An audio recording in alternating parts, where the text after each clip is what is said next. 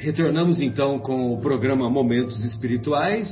Estamos iniciando a segunda parte do, do nosso programa, estudando a, a obra Há Dois Mil Anos. Estamos estudando o capítulo quarto é, da segunda parte, cujo título é Tragédias e Esperanças. É, o capítulo inicia falando que, que os nossos personagens encontram-se no ano 57. Mas no decorrer do, do estudo da semana passada, nós vimos que o, que o nosso querido Emmanuel voltou um pouquinho no tempo, no ano 53, para descrever a, o passamento, para descrever a transição para o mundo espiritual da personagem Fúvia Prócula. E foi, e foi mais ou menos assim que nós terminamos que nós terminamos o programa anterior, né? E, e todos nos recordamos que é, quem estava cuidando da, da, da, da Fúvia Prócula, é, Fúvia Prócula, já para casa, né? Demais, né? O nome, né? O, o, o nome e o sobrenome, né? É bem diferente para nós. Então, quem estava cuidando, na verdade, da Fúvia era o genro dela, o Emiliano Lúcius, que, é, que, que, era portador de muitas virtudes, e ele, ah, embora a filha continuasse, a filha da Fúvia, né, a Aurélia, continuasse nos disparates da, da vida romana em busca das sensações, dos prazeres transitórios, ele, Emiliano Lúcius, apresentava essas atitudes de abnegação e cuidava bondosamente da Flávia Prócula. Então, eu vou voltar um pouquinho, porque só para a gente não perder o fio da meada. É, então nós vamos perceber que o, que o Emiliano, é, no, no diálogo, o Emiliano cuidava da Fúvia. E aí, num determinado momento, a Fúvia, que estava se aproximando da, da morte, né, estava se aproximando da desencarnação, ela, ela tinha muitos, muitos momentos de crise de consciência. E aí, num determinado momento, ela diz assim: Emiliano, Emiliano, estou, estou aproximando-me da morte e preciso confessar-te as minhas faltas e grandes deslizes. E grandes deslizes. Perdo, Perdoa-me, filho, se tamanhos trabalhos te hei proporcionado. Minha existência misérrima foi uma longa esteira de crimes cujas manchas horrorosas não poderão ser lavadas pelas próprias lágrimas da enfermidade que ora me conduz aos impenetráveis segredos da outra vida. O Emmanuel descreve com um português belíssimo, né? Toda essa toda, toda essa questão de, de sentimentos que a personagem apresenta. Nunca, porém, consegui ponderar, avaliar as amarguras terríveis que me esperavam. Hoje, nas pesadas sombras da alma, sinto que minha consciência se tisna do carvão apagado, do fogo das paixões nefastas que me devoram o penoso destino. Bom, todos temos essas crises de consciência sobretudo quando já estamos em idade avançada, em que a gente olha para trás e, e muitos, muitas das nossas escolhas, muitas, muitas das nossas atitudes, dos nossos comportamentos poderiam ter se caracterizado por, por atitudes melhores, por, ati, por atitudes mais elevadas. E, evidentemente, que quando nós nos aproximamos do desenlace, isso fica de maneira mais marcada, é, de maneira mais intensa, ah, porque, embora nós espíritas tenhamos conhecimento da vida futura, é, nós também é, temos os nossos deslizes, as nossas imperfeições, e isso também traz uma certa insegurança devido a, ao nosso comportamento que ainda não é amadurecido o suficiente. Então, ah, isso que a, que a Fúvia está descrevendo também serve para nós outros, independente do rótulo de espíritas né, que somos, e, independente de termos conhecimento dos princípios da doutrina, imortalidade da alma, reencarnação, comunicabilidade com os espíritos, porque, independente disso, mais cedo ou mais tarde, nós estaremos face a face com a nossa própria consciência. Então continua a nossa querida Fúvia: fui esposa desleal, impiedosa e mãe desnaturada. Quem se apiedará de mim se houver uma claridade espiritual após as cinzas do túmulo? Ela pergunta se houver. Fúvia, não é se houver. Com certeza há claridade espiritual. Em uma outra dimensão, em, é, como diz o, o poeta Fernando Pessoa, a morte é a curva da estrada. Morrer é apenas deixar de ser visto. Deixar de ser visto com os olhos materiais e pelos que, que aqui ficaram. Porque no plano espiritual há uma infinidade de espíritos que sim se encontrarão conosco. Deste leito de loucura, continua a Fúvia, e agonia desesperada, vejo o desfile incessante de fantasmas hediondos que parecem esperar-me no pórtico do sepulcro.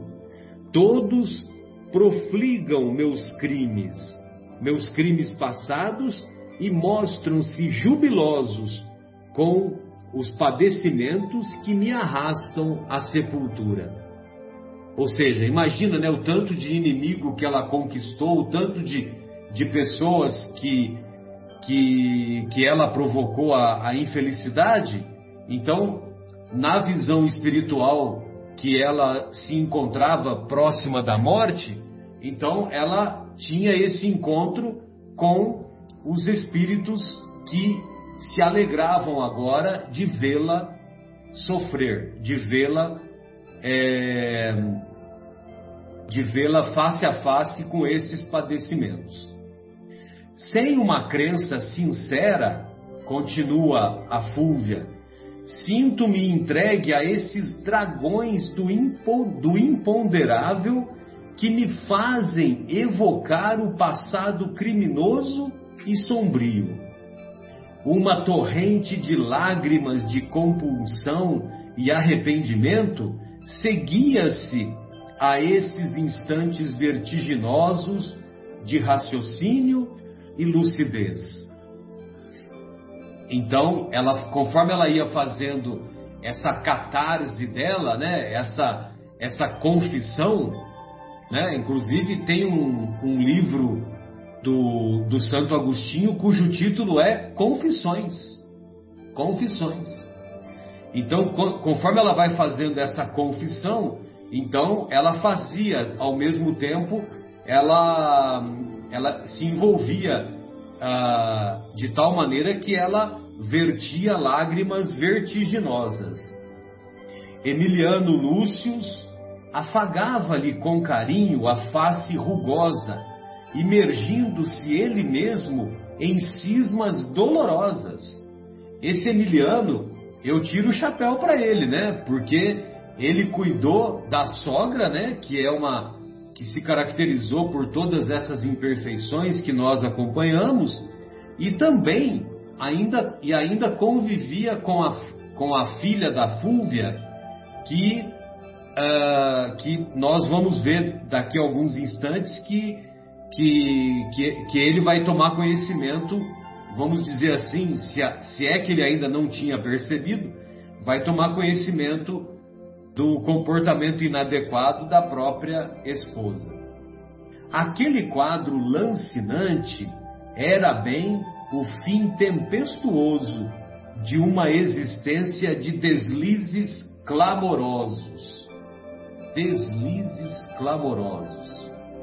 Olha só o termo que ele usa, né? Para evitar o termo crime horroroso, né?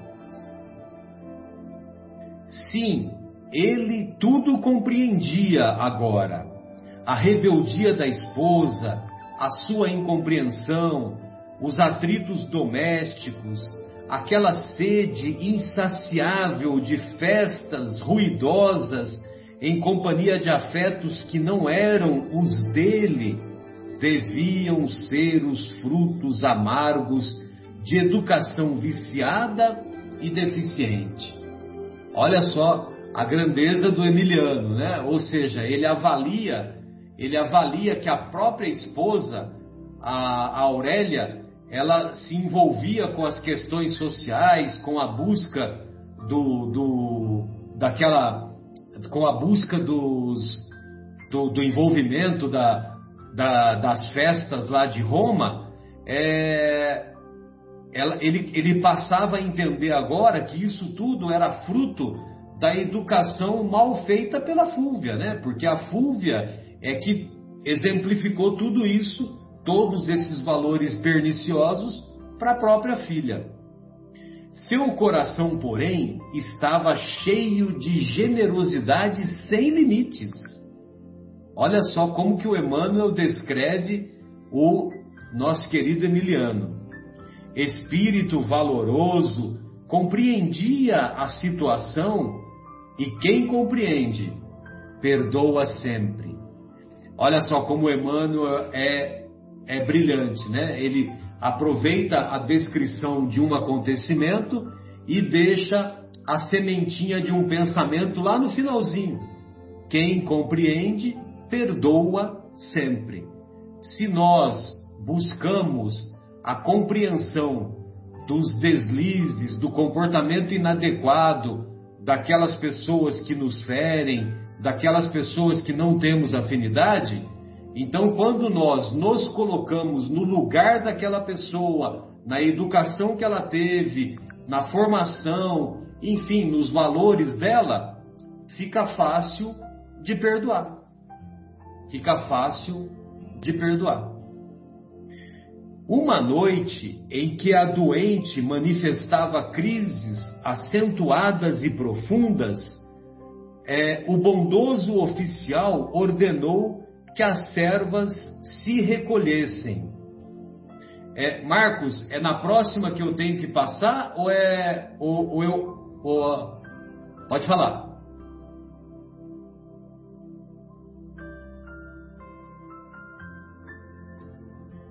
Justo agora.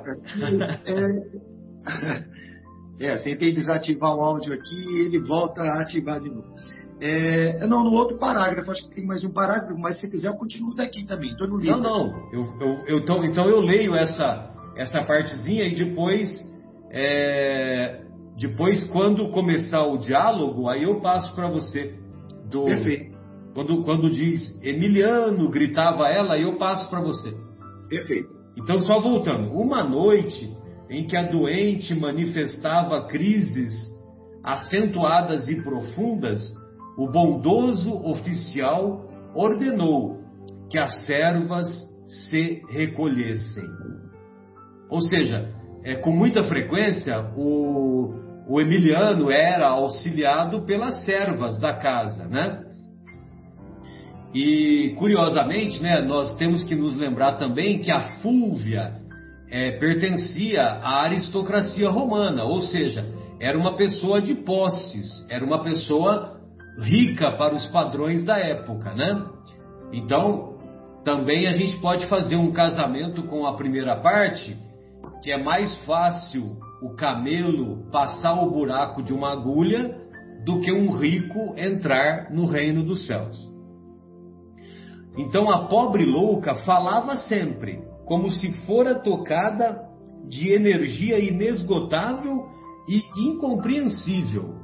Eu não sei se vocês já tiveram oportunidade de cuidar ou de acompanhar, de acompanhar pacientes ou familiares ou pessoas próximas que se encontram nesses desequilíbrios, mas é, é muito angustiante, né? Porque realmente essas pessoas nessas crises elas falam sem parar e tem uma energia que é que você não aonde que tira tanta força, né? Impressionante, né?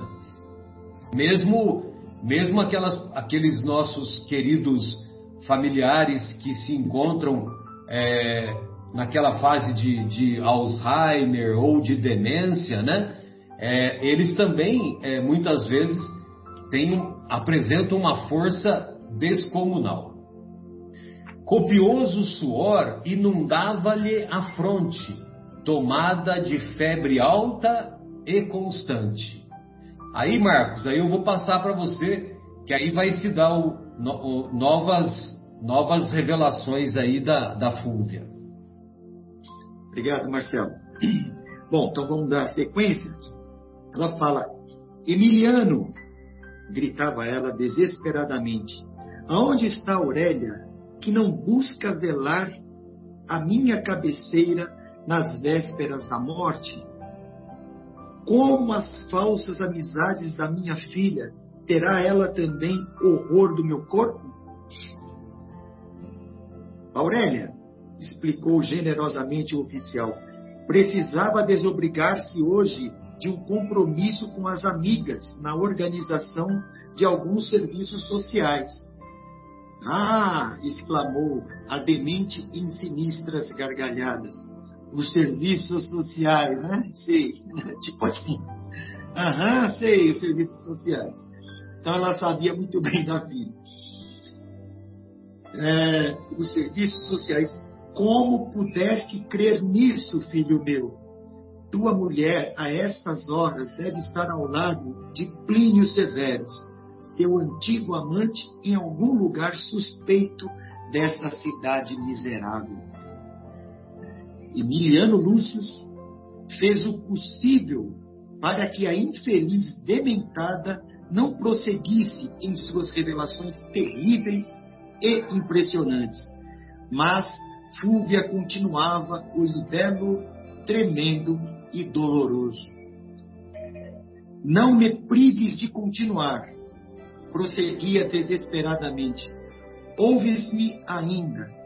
Todas as minhas acusações representam a criminosa realidade. Nossa, é agora ela vem, nossa, vai descascar o abacaxi. Coitado do Emiliano, né? Coitado, assim, infelizmente, de estar nessa, nessa família. É, muitas vezes a verdade está com aqueles que enlouqueceram fui eu própria que induzi minha infeliz filha nos desvios conjugais. Plínio Severus era o inimigo que ela precisava vencer na qualidade de mulher. Facilitei-lhe o adultério que me consumou, que se consumou sob esse teto. Olha só, que coisa doida, hein? Facilitei-lhe o adultério que se consumou sob esse teto certifica-te, filho meu, da enormidade das minhas faltas. Horroriza-te, mas perdoa. E vigia tua mulher para que não continue a trair-te com as suas perfídias torpes, e não venha um dia a apodrecer lamentavelmente como eu, num leito de sedas perfumosas. Nossa, depois disso tudo, hein? Coitado do rapaz. O generoso militar acompanhava boquiaberto e aflito aquelas revelações assombrosas. Ô Marcos. Então, Ô Fábio, Oi? você não vai falar sobre a podridão do perfume? Então, é que eu fiquei segurando aqui, mas não consegui. Por favor, por favor, Fábio. Deu um, é, um mal-estar aqui em mim de não falar nada. Mas, é, não, é só ressaltando de novo a, a capacidade do Emmanuel, né? De mostrar a mesma frase de Jesus de uma outra forma, novamente. Jesus se referia aos túmulos caiados. Na é verdade, vocês se lembram? É, túmulos caiados. É. é. E aqui o Emmanuel usa essa, essa figura aqui, ó. É, apodrecer num leito de seda perfumosa. Ou seja, o fim, o fim do corpo, né? o fim do corpo é a deterioração, né? Só que eu acho que aqui nesse caso ele está tá fazendo uma ironia, né? De comparando essa de deteriorização com o que ela sempre buscou na vida dela inteira, que foi a seda perfumosa. Foi isso que ela perseguiu, foi isso que ela idealizou, foi isso que, que ela pintou é, né, no, no, no, nos seus anseios e tudo. E ali ela estava na seda perfumosa, perfumosa mas de que adiantava? Né? Ela estava podre por fora e por dentro. Mais forte ainda esse quadro. É. forte, né? Então, é, era só isso, Marcos. Queria Não, aproveitar a deixa. E sabe que isso vem também de encontro ao que nós falamos na primeira parte, nas riquezas terrenas e nas riquezas espirituais. Ah, né? tá e, e, que muitos apodrecem em sedas perfumosas, né? em sedas perfumosas, esses irão apodrecer também aqueles que estarão em túmulos caiados. Né? O corpo tem o mesmo destino, né? o espírito não o espírito não. O espírito, para o espírito, tanto faz se ele está em um túmulo caiado ou numa seda perfumosa. É, tanto faz o local que o corpo está deitado, mas vai fazer muita diferença lá, no, lá em cima. Como nós citamos aquela rainha que foi, que a, o corpo apodreceu num, num, num, num leito de seda perfumosa, mas chegou lá em cima a serva era mais do que ela nas categorias morais, né? É isso. Mas muito bem colocado, Fábio. Obrigado. Então, o, o, generoso militar acompanhava boquiaberto, nem aflito, aquelas revelações assombrosas. Então, a esposa, além de não compreender o seu idealismo, ainda o traía vergonhosamente no próprio ambiente sacrossanto do lar? Emoções dolorosas represavam-se-lhe no coração, mas possivelmente todas aquelas palavras não passavam de um simples, simples delírio febril na demência incurável. Uma dúvida horrível e impiedosa aninhara, aninhara, aninhara-se-lhe no coração angustiado. Algumas lágrimas umedeceram-lhe os grandes olhos tristes, enquanto a enferma dava uma trégua às penosas revelações. Daí a minutos, porém, uma voz estentórica continuava. Antes, antes né, um pouquinho disso, para continuar aqui nesse. Você vê que ele ainda, as palavras eram tão duras que ele ainda talvez colocasse em dúvida. Falei, poxa, será que isso não é delírio dessa, dessa mulher que está, está louca? Não é possível, né? Ele ainda assim é, é, é, tinha dificuldades em acreditar, né?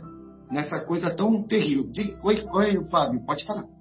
Marcos, uma vez aqui eu atravessei a rua com sinal vermelho para pedestre, sete horas da manhã, que não tinha nenhum carro na rua, né? Uhum. E eu nem me dei conta que eu tinha que olhar o semáforo de pedestre nessa hora. E quando eu cheguei do outro lado da rua, no ponto de ônibus, o policial viu, me xingou bastante. Começou a gritar comigo no ponto de ônibus. E, e eu olhava para ele assim, mas eu não entendi o que ele estava falando. Ele estava falando, gritando comigo em alemão, me xingando, fazendo gracinha, acho, pro pessoal do ponto de ônibus. Eu olhei para ele assim, nem sabia o que ele estava falando. Não me humilhou, não senti raiva, não senti absolutamente nada. Como diz a minha mãe lá em Santa Rita do Sapucaí, sabe a minha mãe, não fedeu nem cheirou. que ele falou para mim. O Emiliano aqui foi a mesma coisa. Ele não entendeu a linguagem dela. É, é uma linguagem de outro escalão, veio de outro, de outro mundo. Uhum. Né? Então ele, tipo assim, ah, acho que não entendi o que ela tá falando, não. Ou seja, traição, essa maldade toda, essas coisas, ele era uma pessoa nobre. Então não. não, não, não ficou meio insensível, né? É isso aí, é. parece também. E eu acho que isso é, é bom, sabe? É, essa, essa inocência que a gente, quando as pessoas vierem falar mal pra gente de alguma outra pessoa, ou vierem propagar o mal, que, que ele morra na gente dessa forma aí. A gente faz aquela cara de bobão assim, ó. Ah, tá. E morre na gente. Não propaga, né? É, então é uma, uma lição boa pra gente aí. Pois é, porque ele aqui, na verdade, ele não. Apesar de estar entristecido, né? É. Mas ele achava que aquilo não passava de um simples delírio. É. Ou, ou ele queria fazer uma força para acreditar que era um simples delírio mesmo daquela mulher que estava ali praticamente a ponto, no leito de morte, né? É, mas vamos continuar. E, e Aurélia? O que é feito de Aurélia que não vem? Continua, né? Por onde andará minha filha, a minha pobre filha criminosa e infiel? Amanhã, meu filho, hei de confiar-te os infames segredos da nossa existência desventurada. Nossa, ainda ela ia continuar. Eu acho que a, a capivara não tinha sido lida totalmente, ainda faltava um trechinho. Né? Alguém, toda, todavia, penetrara no aposento contíguo, cautelosa e silenciosamente. Era a Aurélia, que voltava de uma festividade ruidosa, onde o vinho e os prazeres haviam chorrado em abundância. Estava eu lá nos, nos serviços sociais, né? como diz o Emiliano, o pobre Emiliano. Depois de atravessar a porta, a porta próxima, ainda ouviu as últimas palavras da mãe, no auge da febre e da desesperação doentia.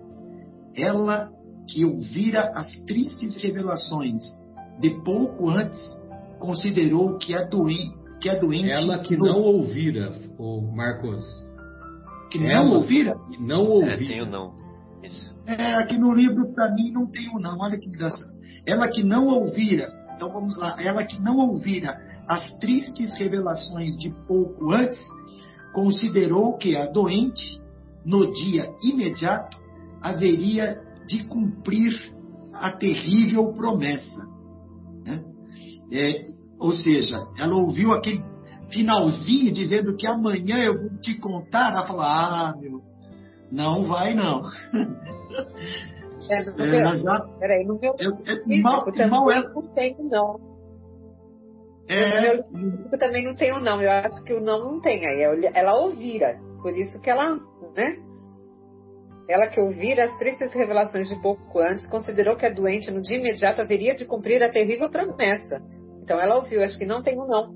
É ouvira mesmo.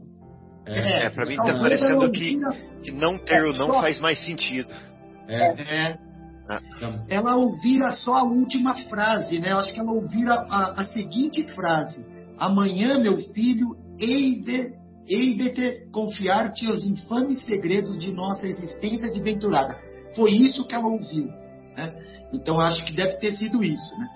É, ela, ela, ouviu isso, falei, meu Deus, agora, agora o bicho vai pegar. Né? Ela que ouvira as tristes revelações de pouco antes, né?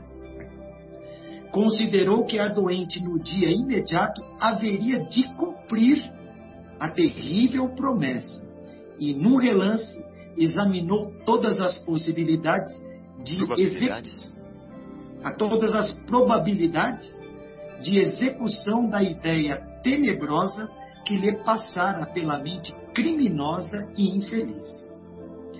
Seus olhos pareciam vidrados de cólera sob o azorag, azor, azorrague, azorrague de um pensamento.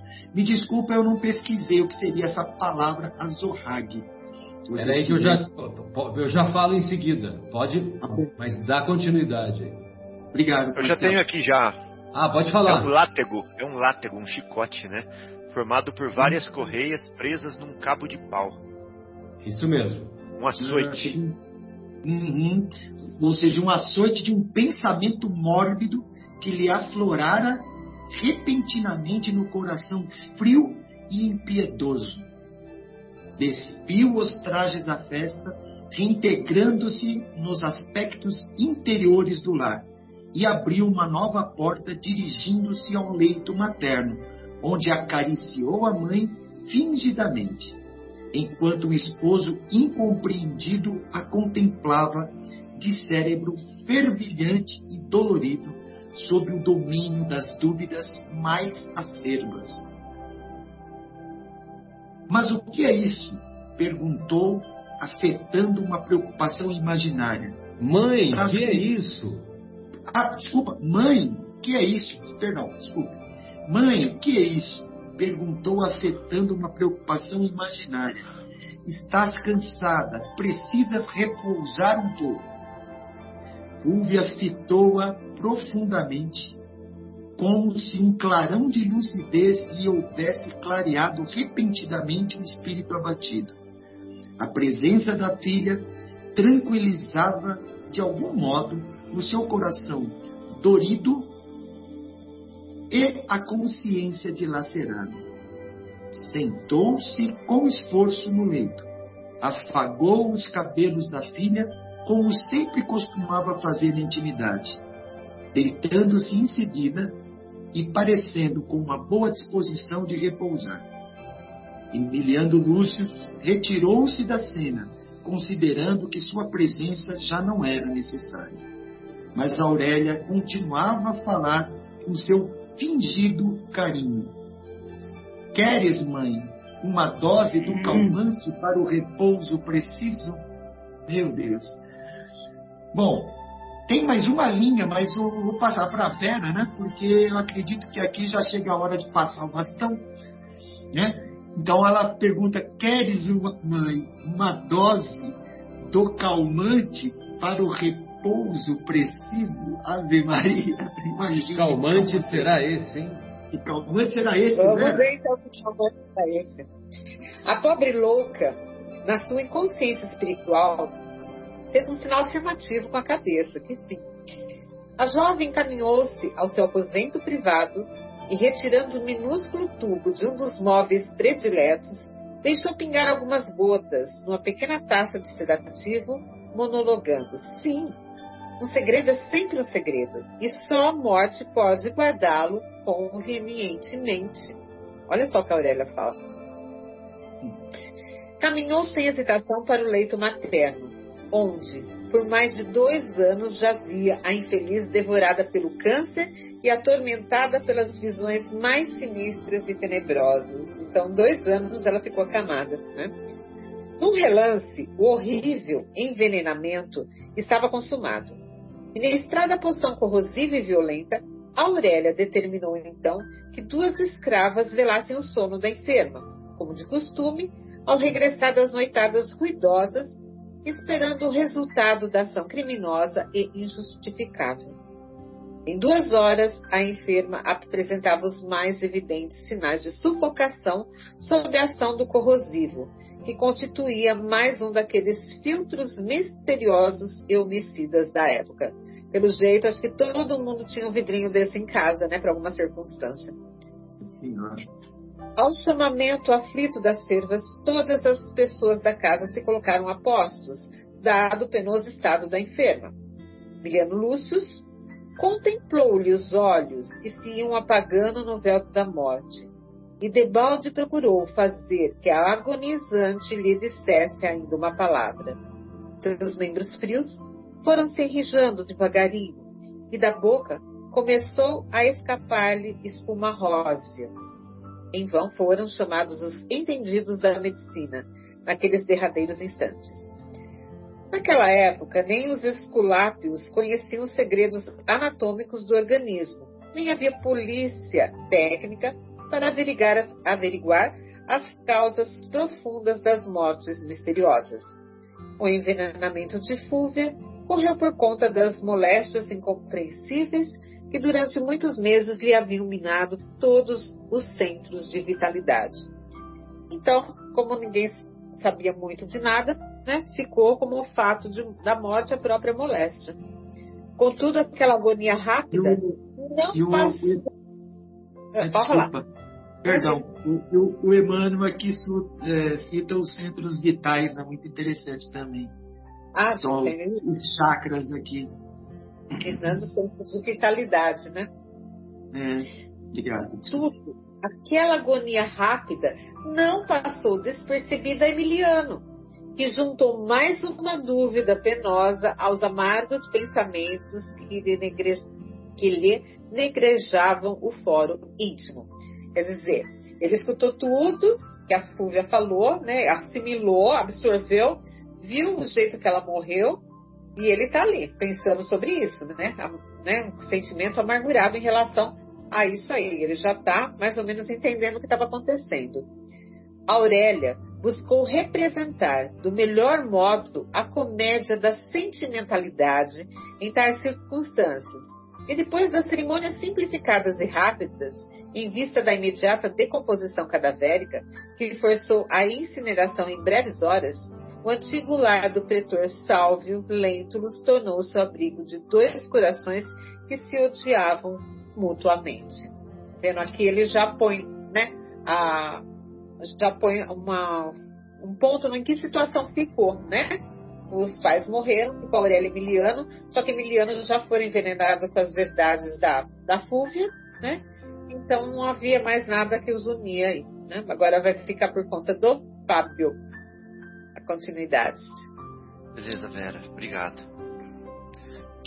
Então, a Aurélia. Não, desculpa. Se odiavam mutuamente. Se a esposa infiel, logo após os primeiros dias de luto, retornava à sua existência de regalados prazeres, Emiliano Lúcius nunca pôde esquecer as revelações de Fúvia nas vésperas do seu desprendimento, envolvendo-se então num véu de tristeza que lhe cobriu o coração por mais de dois anos. Em 54, não é 1954 não, viu gente? Vai confundir não.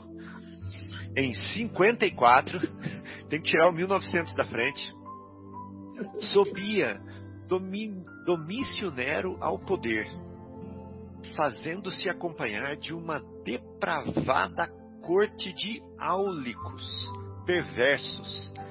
São aquelas pessoas que são bajuladores lá da corte, né? Que ficam com aqueles cargos públicos é, inúteis é, para ganhar regalias e é, trocar favores. Então, por uma depravada corte de áulicos perversos e de concubinas tão numerosas quão desalmadas eu olhei no dicionário, concubinas são mulheres que vivem uma vida conjugal com uma, um homem sem estar casada com ele. Tá? Então, era essa a corte do Nero, Domício Nero. Muito tarde, foi que reconheceu Agripina a inconveniência da sua atitude maternal. Agripina era uma, uma das mulheres é, do Cláudio, né? do imperador antes do Nero, muito tarde foi que reconheceu Agripina a inconveniência de sua atitude maternal, obrigando o imperador Cláudio a anuir ao casamento de sua filha Otávia com aquele que, mais tarde, iria eliminar-lhe a própria vida com os maiores requintes de perversidade. Então, veja bem, a Agripina, uma das mulheres do Cláudio, forçou né, é, o Cláudio a aceitar o casamento da Otávia com um ser que no final veio a matar esse o imperador Cláudio, ele próprio. O Fórum e o Senado receberam tremendo, tremendo, né, de medo, a sombria notícia da proclamação do novo César, pelas legiões pretorianas, ou seja, o exército da época, né? É, foi que chegou e falou assim: agora esse aqui é o nosso novo César. Não tanto por ele, né? Pelo César em si, mas porque sabiam de antemão que aquele príncipe, ele era um príncipe, o, o, o Nero, porque ele era filho, apesar de ser adotivo, ele era filho do imperador Cláudio. Né? Aquele príncipe ignorante e cruel ia tornar-se um fácil joguete dos espíritos mais ambiciosos e mais perversos da corte romana. Bom, estavam tremendo. Ninguém, todavia, ousou protestar. Tal a série de crimes tenebrosos perpetrados impunentemente. Nunca tinha ouvido falar dessa palavra. Eu pensaria que seria impunemente, né? Impunentemente, para que Domício Nero atingisse os bastidores do supremo poder. Ou seja, foi um conjunto de é, crimes né, para poder resultar da subida do poder do Domício Nero, que depois ia favorecer todos esses que ajudaram com os crimes para que ele assumisse o poder. Meu Dois Deus, anos depois, dá para ficar sem respiração, né? Meu dá Deus. Dá para ficar, tá, ficou tensa aqui.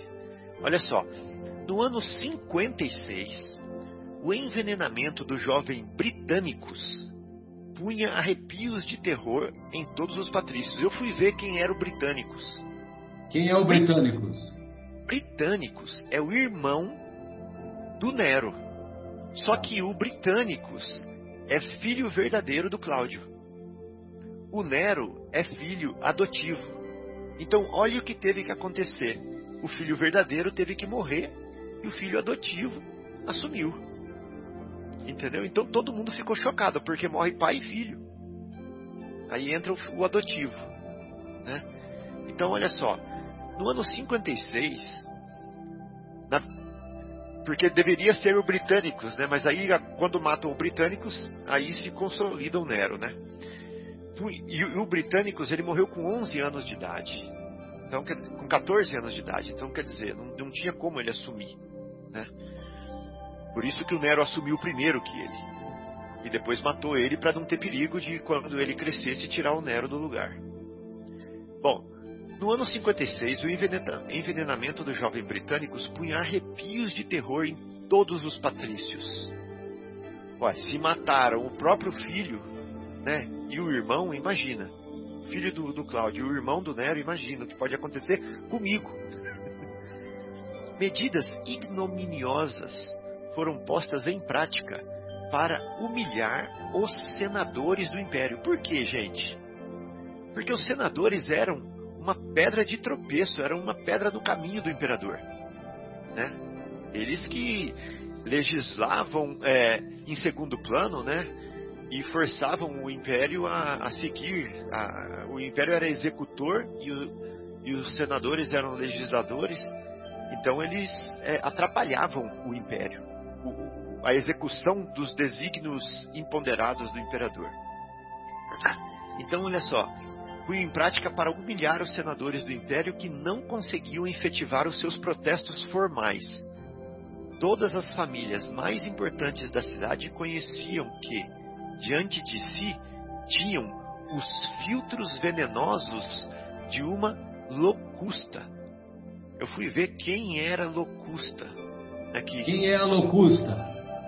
Então, locusta foi uma notável preparadora de venenos no primeiro século do Império Romano, exatamente nessa época.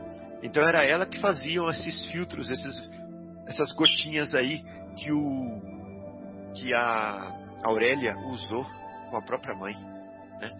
E talvez bem parecido quando o André de Gioras usou também com uma das escravas lá do Publius Lentulus, lá na Palestina.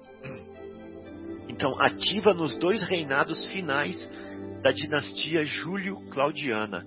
Ela supostamente teve participação no assassinato de Cláudio e Britânico. Olha aí, gente pode ter tido participação no, na morte desses dois aqui. Então, diante de si, eles tinham os filtros venenosos de uma locusta, a tirania e a perversidade de um Tigelinos. Quem foi Tigelinos? Ofônio Tigelino. Embora de origem humilde, chegou a ser prefeito do pretório e comandante da guarda pretoriana à guarda de Nero. Então, se Nero era perverso, imagina o comandante da sua guarda pretoriana. Né? Por isso que Emmanuel usa ele aqui como exemplo, né? Perversidade de um Tigelinos ou o punhal de um Aniceto. Quem foi Aniceto? Aniceto foi um rebelde né, de uma cidade, de uma região que se chama Cólquida, no ano de é, 63. Ela era uma província romana e eles se rebelaram contra o, o, o império e quase tiveram sucesso porque destruíram uma frota lá e tudo mais. Mas depois o império conseguiu tomar de volta. Né? Então por isso que o Emmanuel fala do punhal de Aniceto. Então olha só, o Emmanuel usa é, os filtros de Locusta, a tirania de Tigelinos, o punhal de Aniceto, a morte de britânicos de Cláudio para mostrar o tipo de sociedade aonde os nossos personagens estão vivendo, né? Muito em, em um parágrafo o Emmanuel faz tudo isso. Não, tem um detalhe aí, né, o Fábio, é, esse livro foi ditado através da mediunidade do nosso querido Chico, né? Exato. E em que ano? O né, livro né, foi escrito em 1941 ou 38, né? É por volta é. disso. Exato. No final da década de 30, começo da década de 40 tinha, do século passado. Mas tinha o Wikipedia lá na época, Google, né? Essas coisas para ele ver. Pois é. Pois é. Então, quer dizer, essa é a prova intelectual da imortalidade, porque a biblioteca mais próxima era em Belo Horizonte. E Belo Horizonte, mesmo lá em Belo Horizonte, não tinha essas informações, não tinha acesso a essas informações. Então, quer dizer, como que o Chico é, passou essas informações que a gente vai comprovar depois e tudo se encaixa, né? Tudo se encaixa. Você vê aqui na falar. 39, viu? 39, 39. né, Vera? a primeira edição foi em 39, é isso aí. Obrigado, querido. E você vê, né, que aqui na Wikipedia está falando que essa lacuna aí é lo, la, locusta. Locusta, locusta. Que a locusta provavelmente foi ela que envenenou o Britânios e o próprio Cláudio. O Britânicos é. e o Cláudio, é. E o Cláudio. E o Emmanuel não fala isso, mas ele cita ela como sendo uma notável produzidora, né, produtora de filtros de venenos na época. E ele acaba de falar da morte de britânicos e Cláudio. Então, ou seja, é uma coisa impressionante isso que você acabou de falar, Marcelo. É, é impressionante. É, isso aí é realmente, para mim, uma prova. É uma prova que é, só quem, quem lê mesmo e quem se se, se debruça né, no, no, livro vai poder ter a oportunidade de, de, de ter. Né? Bom, então tá. O gene... Bom, então olha só que interessante. A morte inesperada de britânicos, porém, provocava certo descontentamento, dando aso a que se manifestassem alguns espíritos mais valorosos Olha só, alguém vai levantar a voz aí. Entre esses, encontrava-se Emiliano, Emiliano, no meu livro aqui o acento está no Emi, Emiliano Lúcius, que se viu logo em sérias perspectivas de banimento, tornando-se vigiado pelos, esnu, pelos inúmeros esbirros do imperador. Levantou a voz, meu filho, agora o, mínimo que você pode esperar é um banimento. Você já está sendo vigiado. Né? Bom, então a minha parte termina aqui. E aí, se alguém quiser fazer algum comentário, é, ou no mais, é, fica aí para a cena dos próximos capítulos, certo, Marcelo? Você chegou a ler o, o generoso oficial buscou recolher-se? Não, essa parte não. É. Quer que eu leia mais esse? É, eu acho que vale a pena.